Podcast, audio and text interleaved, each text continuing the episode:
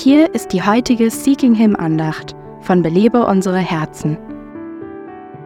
Wusstest du, dass Gott uns geschaffen hat, um nach Vergnügen zu streben?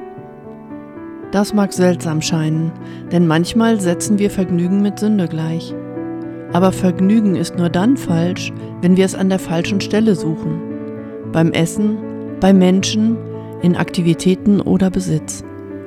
All diese Dinge können die tiefste Sehnsucht unseres Herzens jedoch niemals zufriedenstellen.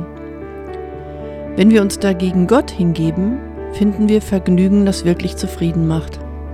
Hast du dich Gott völlig ausgeliefert? Bist du glücklich, weil du ihn hast? Höre einmal auf diese Psalmworte. Wie köstlich ist deine Gnade, o oh Gott, dass Menschenkinder Zuflucht finden unter dem Schatten deiner Flügel. Sie laben sich an den reichen Gütern deines Hauses. Mit dem Strom deiner Wonne tränkst du sie.